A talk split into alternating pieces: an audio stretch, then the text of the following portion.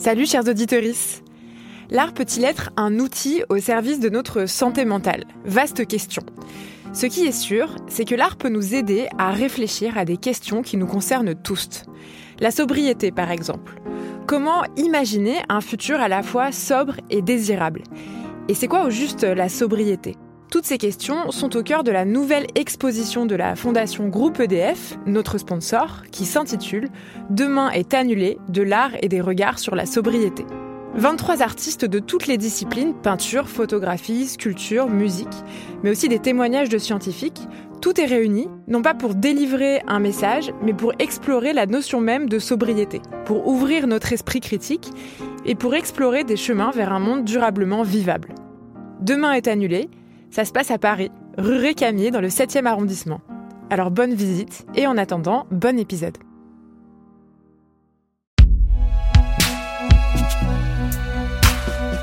Un podcast Binge Audio. Je me réveillais dans la nuit je n'arrivais pas à retrouver le sommeil. Et du coup, la seule technique que j'ai trouvée, c'était de rallumer mon ordinateur et de retravailler. Le burn-out est un syndrome d'épuisement. Il intervient le plus souvent en cas de surmenage ou de surinvestissement personnel ou professionnel au détriment de nos besoins ou de nos envies ou encore de nos valeurs. J'ai eu l'ordinateur. Je me suis mis à, suffoquer. J'avais du mal à respirer. Je tremblais. Et là, d'un seul coup, je m'effondre. C'est vrai que le, terme anglais signifie bien ce que c'est, c'est-à-dire qu'on brûle de l'intérieur, on n'est plus, soi-même. Et tous les témoignages d'ailleurs très très poignants qu'on peut entendre d'ailleurs prouvent que les personnes d'un seul coup se, ben, deviennent des cendres un petit peu et ne s'appartiennent plus.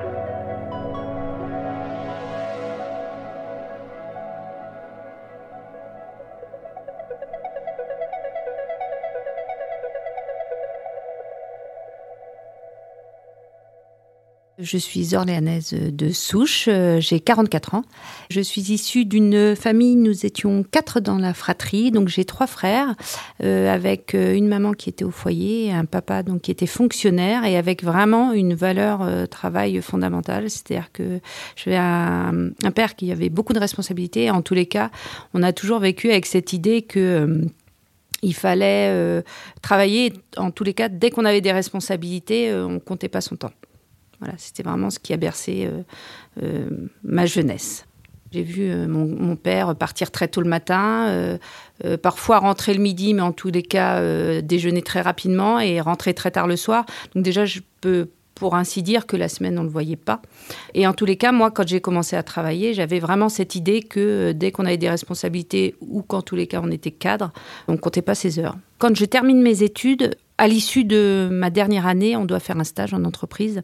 Et à l'issue de ce stage, euh, les conclusions de mon rapport de stage, c'était que peut-être il était opportun de créer le poste dans l'entreprise de juriste. Et donc, euh, le chef d'entreprise de l'époque, euh, donc j'étais dans une société de déménagement, me dit ben, bingo, on y va et puis, et puis on fonce.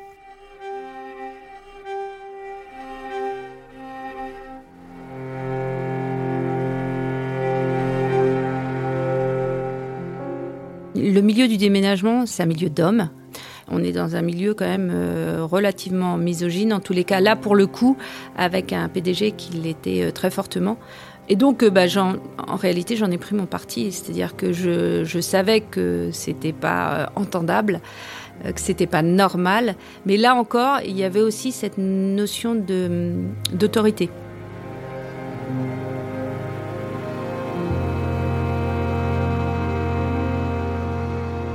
C'est-à-dire que euh, ça venait de la part du PDG. J'avais euh, cette idée que j'avais pas trop mon mot à dire, quoi.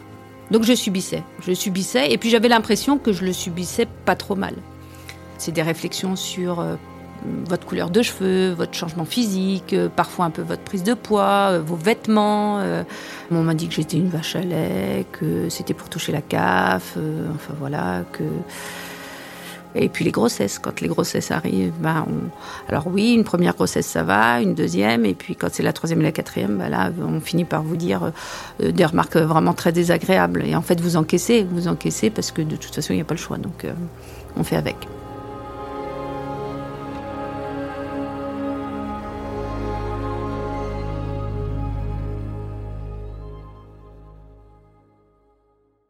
pendant mes congés maternité, euh, j'ai été arrêtée un peu plus tôt que prévu et à chaque fois je me suis rendue ultra disponible. Donc euh, concrètement, ça voulait dire que mon mari travaillait dans le même, euh, même entreprise, me ramenait le midi mes dossiers. Je les traitais à l'été l'après-midi à la maison et il les ramenait le lendemain matin et ça tournait. Et donc j'ai tenu comme ça jusqu'à 15 jours avant mes accouchements. Quoi ça me semblait normal parce que je me, suis toujours dit, de toute façon, je ne vais pas être remplacée pendant mes congés maternité. Je n'étais pas remplacée. C'était toujours dans l'anticipation de se dire quand je vais revenir, euh, pourvu que j'ai euh, un poste qui soit euh, à peu près traité, des tâches qui ne s'accumulent pas et que je, je sois plutôt sereine. Quoi. je fais une fausse couche pour une troisième grossesse et là, ça me met un coup. J'avais déjà annoncé ma grossesse au travail quand c'est arrivé. Donc, euh, je dois faire face au retour dans l'entreprise. C'est compliqué. Je me fais quasi pas arrêter. Euh, et je me dis, je vais reprendre le travail parce que ça, va m'occuper. Et en fait, euh, je pense que ça a été une erreur. quelques semaines après, j'ai flanché. Et flancher, ça veut dire quoi? Bah, Ça veut dire que concrètement, j'arrivais plus à faire mon travail et je pleurais tout le temps, tout le temps, tout le temps, tout le temps. Donc là, j'ai consulté et mon médecin m'a arrêté en me disant qu'il fallait que je fasse le deuil en fait de cet enfant et, que j'essaye de tourner la, page. Donc c'est ce que j'ai fait. Et au retour, ça allait, ça allait bien. Et c'est quatrième grossesse où là, euh, moi, je reviens en tout cas en pleine forme, mais j'ai envie d'autre chose.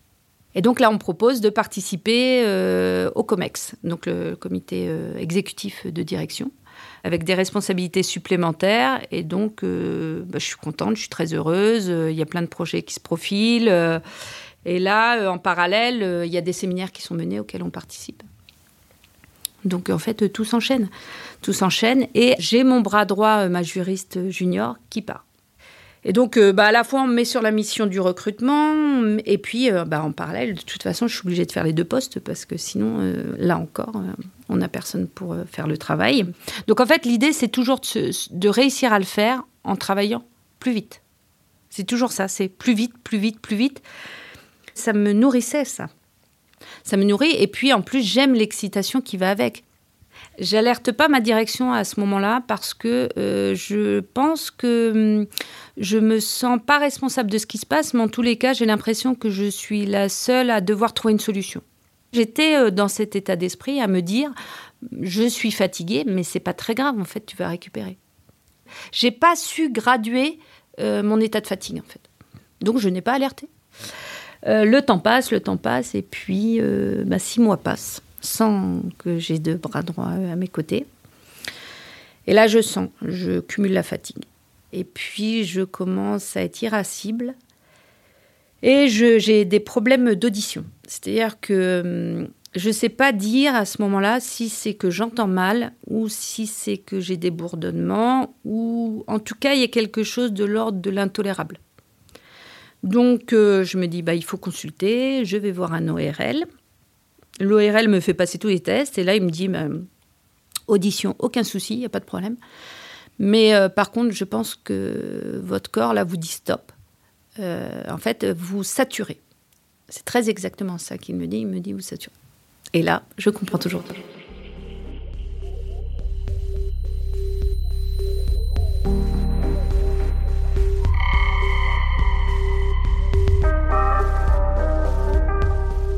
Donc je rentre et je me dis, bah mince alors, j'ai pas de solution. Donc la solution, je la trouve moi-même et je mets des boules caisses. Voilà, donc en fait, je rentre le soir chez moi et j'ai ce besoin euh, de couper, en fait, alors que j'ai quatre enfants bas âge, donc c'est pas simple. Et j'ai ce bruit vraiment, mais désormais insupportable.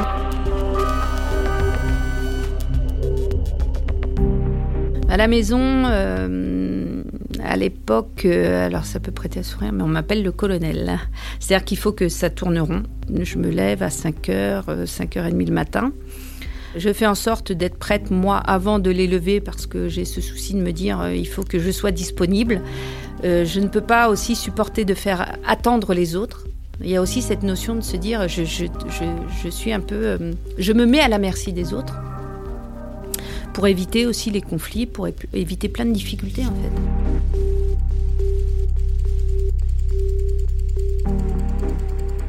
Et tout s'enchaîne toujours très très vite. On part à 7 heures de la maison. Je dépose tout le monde pour 7h30 et je suis pas très loin. Alors j'ai fait en sorte d'avoir euh, des nounous, école, périscolaire à côté du travail justement pour que ce soit plus pratique. Et là, j'enchaîne, euh, j'enchaîne ma journée de travail. J'ai un mari à l'époque qui travaille beaucoup également dans la même entreprise. Et donc, euh, c'est vrai que lui, à cette époque, prend pas beaucoup en charge les enfants. Peut-être une, un matin par semaine et un soir par semaine, quoi. Et en tous les cas, euh, je sais qu'à 18h30, la crèche, la périscolaire ferme. Donc régulièrement, c'est la panique au moment de partir du travail parce qu'on est pris dans un dossier. C'est toujours à flux tendu. C'est la course, la course, la course constamment. Et donc on rentre et là, tout est encore chronométré. J'ai des enfants qui ont besoin que je les aide à prendre leur douche, euh, à faire manger. Il y a ceux qu'on doit coucher à presque 7h30 parce qu'ils sont déjà KO. Il y a les autres euh, qu'il faut commencer à aider à faire les devoirs. Euh, enfin voilà, tout s'enchaîne très très vite. Ça, ça veut dire aussi que les week-ends, j'ai pensé à mes menus de la semaine. Mes menus, mes dîners du soir. Et en général, ils sont quasi prêts parce que fondamentalement, j'ai pas le temps le soir de préparer les repas, et en plus, j'ai ce souci de manger équilibré. La solution, c'est de faire la cuisine le week-end. Le temps libre, à ce moment-là, il est euh, non, il y en a pas.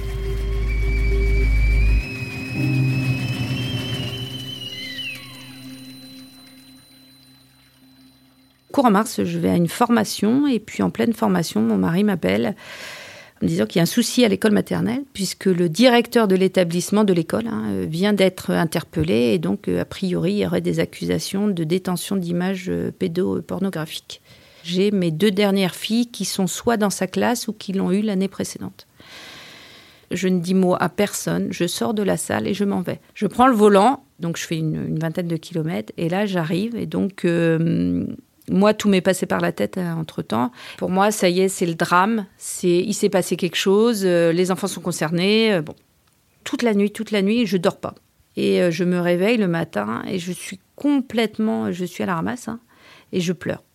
Moi, il faut savoir que la veille au soir, j'avais tout de suite été voir la pédopsychiatre qui avait discuté avec nos enfants. Et clairement, elle avait, elle pas trop de doutes. Pour elle, les enfants n'étaient pas, n'étaient pas touchés par la question. bon. Donc, entre-temps, je retourne quand même travailler un peu. Mais je suis dans un état, je suis vraiment euh, à fleur de peau. Clairement, c'est la goutte qui a fait déborder le vase. Là, je pense qu'il y a eu un cumul entre la surcharge de travail, qui était énorme, certainement des difficultés qui se sont accumulées aussi peut-être émotionnellement au fur et à mesure du temps, voire des années. Et puis là, à un moment donné, de toute façon, la fatigue physique fait qu'à un moment donné, vous pouvez plus raisonner correctement, quoi. Et donc, ça s'impose à vous. Le seul réflexe que, j'ai, c'est de me dire faut que j'aille consulter. Mon médecin, euh, qui est mon médecin de famille, hein, donc qui était très à l'écoute, qui euh, connaissait très bien mon tempérament, qui euh, m'avait arrêté aussi pour mes grossesses hein, successives, qui avait déjà bataillé à l'époque parce que voulait m'arrêter plus tôt, je ne voulais pas. Donc, et là, elle me dit mais bon bah là on arrête quoi. En fait, tu es vraiment dans une situation grave, mais si tu veux, si tu as besoin, je t'arrête une semaine et on refait le point dans une semaine. Comme j'ai quand même bien compris que ça risquait d'être plus long, mes arrêts, euh, je me dis, il faut que je me mette à jour. Donc là, pour le coup, je travaille. Et je travaille vendredi, samedi, dimanche. Dimanche matin, je vais à l'entreprise pour continuer à terminer mes dossiers. Mais je pensais notamment des dossiers prud'hommes. Bon. Je retourne pour ma prolongation, en tout cas pour faire le point avec le médecin. Et là, le médecin ben, se fâche fort elle me menace clairement, elle me dit euh, soit tu t'arrêtes complètement de travailler et tu te reposes et tu dors, soit je te fais hospitaliser.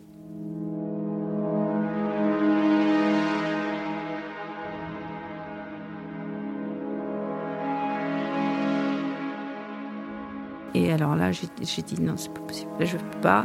C'était l'idée surtout de se dire je vais être séparée de ma famille de mon mari et de mes enfants. Et alors là, là, j'ai perdu pied dans le cabinet. j'étais en état de panique, hein. donc j'ai dit clairement non, c'est non, j'ai compris. Et donc je suis rentrée, et là, ça a été terminé. Ça a été terminé, c'est-à-dire que j'ai tout rendu à l'entreprise, je ne suis pas retournée à l'entreprise, et j'ai tout coupé. Et là, en fait, je m'effondre. Donc euh, concrètement, ça veut dire quoi? Ça veut dire que je vais dans mon lit. Mon lit, ça sera vraiment euh, ma bulle Alors j'ai un traitement médicamenteux qui est extrêmement lourd. hein. J'ai euh, des antidépresseurs, des anxiolytiques parce que j'ai des bouffées d'angoisse qui arrivent d'un seul coup pour tout et n'importe quoi, mais surtout pour le travail. Donc je prends tout ça et j'ai des somnifères parce que sinon je ne dors pas. Et quand je suis éveillée, euh, bah, les fois où je me ressens pas bien, bah, je reprends un médicament en fait qui va tout de suite m'apaiser. Et donc, euh, bah, mes journées, ça ressemble à pas grand-chose. Euh, de mémoire, c'est mon mari qui prend beaucoup en charge les enfants. Je ne mange quasi plus et je suis toujours extrêmement fatiguée. Par contre, ce que je fais tout de suite, je- j'entame un suivi psychologique. Je vais toute seule au rendez-vous, j'arrive à le faire, j'arrive à être ponctuelle, mais c'est tout. Et c'est la survie. Et à ce moment-là, c'est très compliqué quand même parce que euh, j'ai des idées qui sont très noires.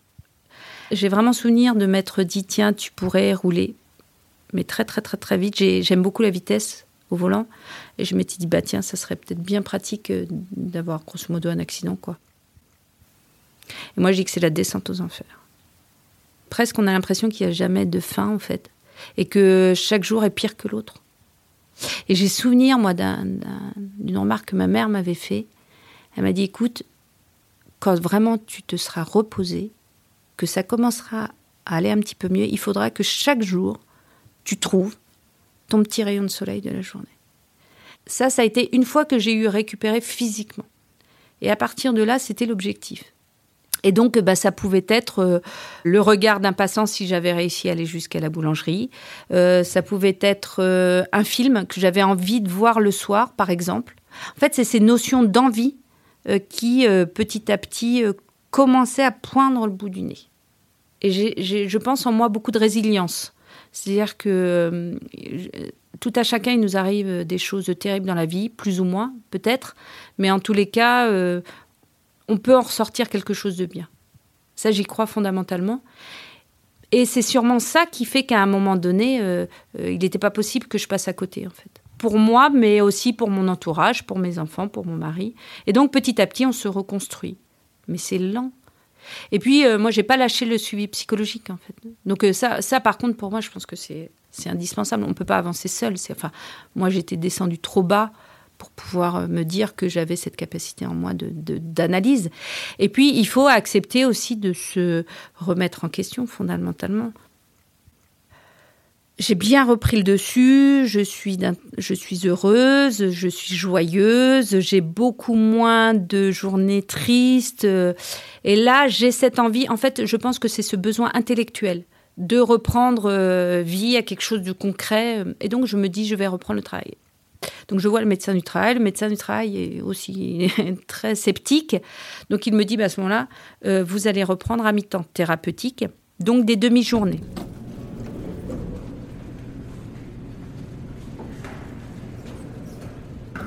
Je suis arrivée et on m'a dit bah, c'est bien, top, vous revenez. Bah, du coup, ça nous soulage parce que nous, on a galéré pendant six mois. Et ça, on me l'a dit. Ça, on m'a dit.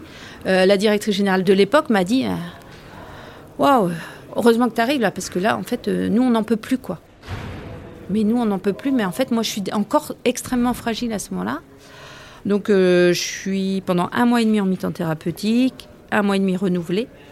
Parce que, quand même, euh, je, suis très fragile, quand même. J'ai toujours ce traitement médicamenteux, quand même, moins fort, mais quand même présent. Et en fait, au moment de ma prolongation, ça dérape. Ça dérape dans l'entreprise parce qu'en fait, tout le monde pense que je vais reprendre à temps plein. Donc personne n'est préparé à ça. Je pense que à mon retour, tout le monde s'est dit bah on va tenir euh, le temps qu'elle reprenne ses marques et puis après euh, on reprend comme avant en fait.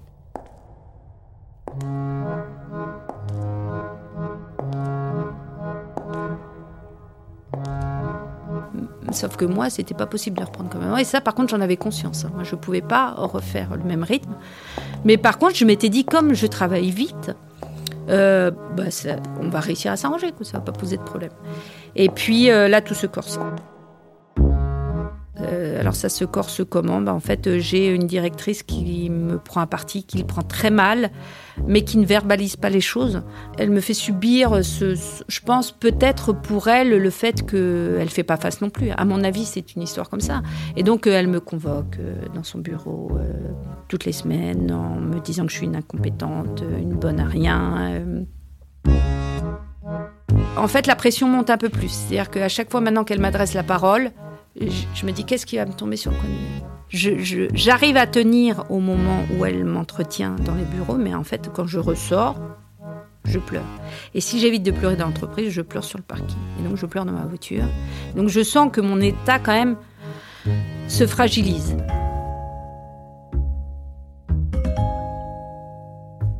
Et puis, en fait, euh, j'alerte quand même mon PDG sur cette directrice, parce que là, je sens qu'elle va trop loin mais j'aurais dû faire plus en fait. Et je l'ai pas fait, je l'ai pas fait parce que je suis sous la coupe quand même de euh, la direction. C'est-à-dire que là, il encore, il y a cette notion de, c'est presque patriarcal.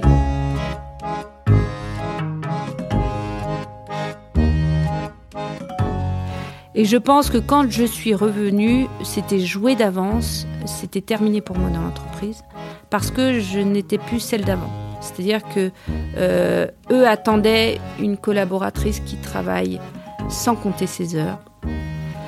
Et c'était plus le cas dans le sens où euh, là, il fallait que j'ai des journées euh, rythmées, cadrées. Et ça n'enlevait pas que j'aurais très bien fait mon travail, mais eux le percevaient plus comme ça. Et donc, je pense qu'après, tout a été prétexte pour tenter de me m'obliger à partir, ce que je n'ai pas fait jusqu'à un point de, rupture où un jour euh, mon PDG me dit bah, c'est terminé.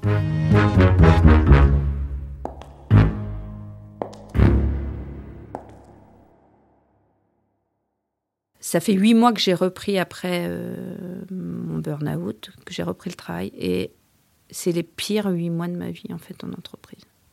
Et ça va s'arrêter là. Ça s'arrêtera très mal, puisqu'en fait, je vais être séquestrée dans le bureau par mon PDG, par la directrice, enfin, situation euh, presque inimaginable. Donc, euh, je suis en stress post-traumatique. Je ressors de l'entreprise, donc euh, je suis diagnostiquée hein, comme telle, j'ai une ITT de 8 jours. Et là, je me dis, c'est même pas je me dis, c'est que là, il y a l'instinct de survie et pas question de replonger. C'est pas possible parce que déjà, je viens de trop loin. Donc là, je me dis, bah, il faut trouver une solution et euh, il faut repartir. Donc, euh, bon an, mal an, je continue toujours mon suivi psychologique. Et euh, je me dis, quelques mois après, il faut que je candidate pour repostuler en tant que salarié. Je suis sur le point d'être recrutée hein, en tant que DRH. Et là, en fait, je décline. Je décline parce que je me dis que ça n'est pas possible. Je vais avoir un souci avec la hiérarchie. Après ce que j'avais subi ces derniers mois, je me suis dit, c'est, c'est, je peux plus. Pratiquement un an après, je me lançais dans l'avocature et je prête serment donc le 1er avril 2019 et donc je me lance en droit du travail et euh, droit commercial. Et là, pour la première fois de ma vie, je peux plaider en faveur des salariés. Travailler euh, avec les salariés et notamment les salariés en, souffrance, c'est clair que c'est une revanche. C'est une manière pour moi finalement d'apporter une pierre à l'édifice et, c'est euh, mon travail d'aider les gens à quitter en fait au mieux et éviter le point de rupture. Et de leur dire aussi que euh, on peut être euh, un très bon salarié, mais qu'il y a des choses qu'on peut accepter et d'autres qu'on ne doit pas accepter, et, et où se trouve l'essentiel en fait. Moi, il y a une phrase qui m'a toujours marqué, c'est est-ce qu'on vit pour travailler ou est-ce qu'on travaille pour vivre? Et ça a toujours été très ambigu. Maintenant, ça l'est plus du tout. Quoi. Je veux vivre, mon travail, j'en suis passionnée, c'est très bien, mais il me sert à vivre. Et c'est pas l'inverse.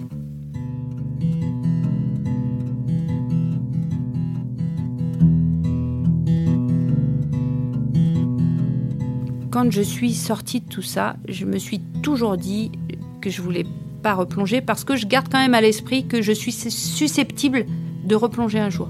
Et c'est un peu, toute modestie, mais c'est un peu comme l'alcoolique qui va se dire euh, plus jamais une goutte d'alcool. Mais moi, je sais que je vais devoir mettre en œuvre toute une hygiène de vie euh, qui fait que ça devrait être un rempart pour éviter de rechuter. Et cette hygiène de vie, c'est quoi? Bah, C'est alors déjà point très important, euh, c'est le sommeil.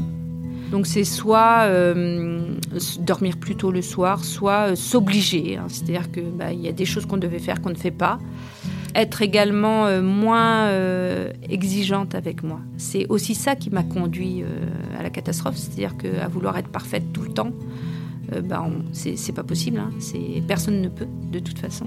Déjà commencer peut-être par m'aimer et puis me dire être plus tolérante. Accepter aussi que je fasse pas tout de façon parfaite. En tous les cas, même peut-être pas tout de façon très bien. Et, euh, et accepter que voilà, la vie, elle peut aussi se passer très bien, alors que peut-être que la maison ne sera pas parfaitement rangée, euh, que peut-être on aura été en retard à un rendez-vous, que euh, ça se soit pas passé comme on l'espérait. Mais en tous les cas, c'est vrai qu'on se rend compte que la Terre, elle continue de tourner, quoi. Et puis, moi, j'ai eu le retour d'expérience de mes enfants, quand même. Donc maintenant, mon aîné a 15 ans. Et moi, elle me dit très clairement, je veux plus jamais te voir comme tu l'as été avant. Il y a l'avant burn-out où du coup j'étais une femme qui courait tout le temps. Et elle me le dit très bien. hein. Elle me dit moi, les journées qu'on avait à démarrer, à être réveillée à pas d'heure, à ce que ce soit tout le temps la course et tout ça, elle me dit mais moi non, c'est plus jamais quoi, plus jamais. Et en plus, maman, t'étais pas la même. Et elle dit bien aujourd'hui, tu es disponible pour nous. Euh, c'est disponible physiquement, mais aussi dans la tête. Tu es beaucoup moins stressée, euh, tu es beaucoup plus cool, euh, moins exigeante aussi pour le coup avec l'entourage. Et puis, euh, moi, la clé du succès, c'est le sport. Je fais du footing, je fais de la boxe, je fais beaucoup de fitness, souvent des, choses très cardio, donc du coup des choses qui me permettent de me défouler. Et j'en fais, oui, à raison de 4-5 fois par semaine, parce qu'en plus, ça me permet de bien dormir. Et quand on sent que ça dérape un peu, parce que euh, aujourd'hui, moi, j'ai des journées où je, suis plus triste que d'autres. Et donc, euh, ça, je le combats, en fait. Je le combats et je, je, bah, soit j'essaye de prendre du recul, puisque là, j'en suis capable, euh, ou alors je me dis, bah, là, il faut que tu prennes une journée. Donc, je m'autorise en pleine semaine, alors c'est un truc des fous, et en pleine semaine, j'arrête j'arrête tout ce que je fais et je me dis, là, c'est une journée pour toi, quoi. Et je fais très attention à mes horaires de travail. La solution qu'a trouvé mon thérapeute, euh, ça a été de me dire euh, il faut instaurer une journée type. Donc, tu n'as pas le droit de commencer ta journée avant telle heure. Donc, j'accompagne mes enfants quasiment tous les matins à l'école et ma journée ne débute qu'au retour à la maison. Ça fait à peu près du 8h40, 8h45. Je prends une petite pause pour déjeuner, mais qui est de l'ordre de 20 minutes, 20, 30 minutes. Parce que là aussi, c'est ma capacité à pouvoir travailler peut-être mieux même de cette façon-là. Et donc, euh, moi, je suis capable d'arrêter mes journées à 15h, 15h30, voire 16h. Et du coup, je rentre. Et après, j'ai encore le temps de, de m'occuper à faire les devoirs. Et, et c'est pas fait dans le speed. C'est pas fait parce qu'il faut le faire. C'est, j'ai l'impression comme ça qu'il y a de la place pour tout. Il y a de la place pour moi.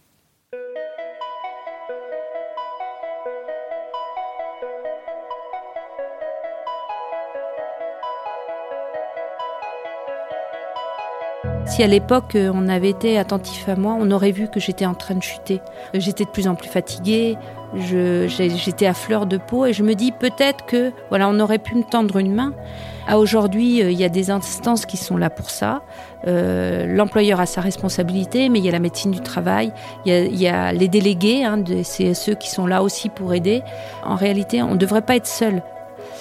L'idée, c'est que c'est beaucoup de souffrance, c'est certain, mais on renaît et on renaît plus grand.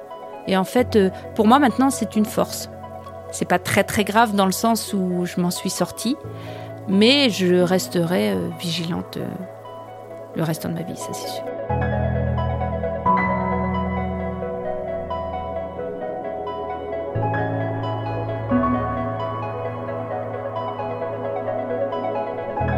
Après la pluie est un podcast de Binge. Entretien mené, enregistré et monté par Inès Guiza. Réalisation Paul Berthiaud. Production Naomi Titi. Coordination éditoriale David Carzon.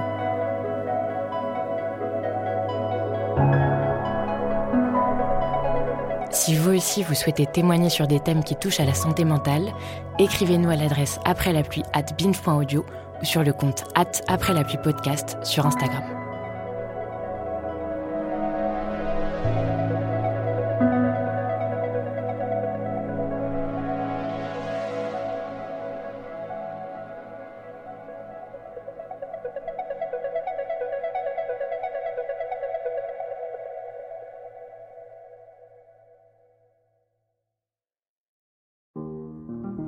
Voilà, j'espère que cet épisode vous a plu et qu'il a pu vous aider.